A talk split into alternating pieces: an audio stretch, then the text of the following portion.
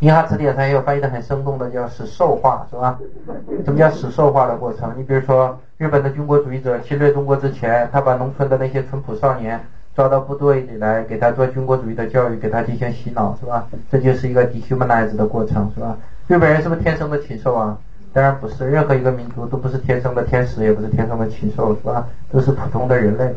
你把他抓到部队里来进行军国主义的教育，给他洗脑，洗脑长大的孩子以后上了中国战场上，然后杀了一百个中国人，然后理直气壮，觉得非常神圣，是吧？他自己不觉得是罪孽，觉得是神圣，就是这样。中国人又好到哪里去了呢？我们在这种知识教育下长大，长大了以后的孩子虽然没有机会上前线去发泄自己的兽性，但是他可以在论坛上敲字的时候发泄自己的兽性，是吧？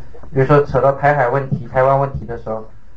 多少中国人在那儿叫嚣是吧？误以为爱国的这些禽兽青年是吧？在那儿叫嚣说扔几个原子弹炸到台湾，是吧？炸成一片焦土，充满辐射的焦土，别让它回归是吧？神圣不可侵犯。整天吵吵骨肉同胞，然后建议用原子弹给炸成一片焦土是吧？然后回归。你跟日本军国主义者有什么区别呢？所以你从小被洗脑长大的孩子，这样的过程可以认为是一个 dehumanize 的过程，是吧？失去了人性。但是你看日本人禽兽，你看得很清楚，自己禽兽没有意识到。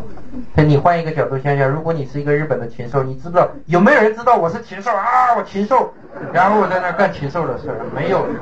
所有的禽兽都有幻觉，觉得自己做的还挺体面的，是吧？就是这样。所以什么叫 dehumanize？就是这种把人类。给洗成一个洗脑，洗成一个禽兽的过程，是吧？嗯，的过程。那么加 ing 这个形容词不可能是好的。看 D 的第二次 beneficent，这是 good，是吧？这对应好的感觉，选一个 D 中等难度的题。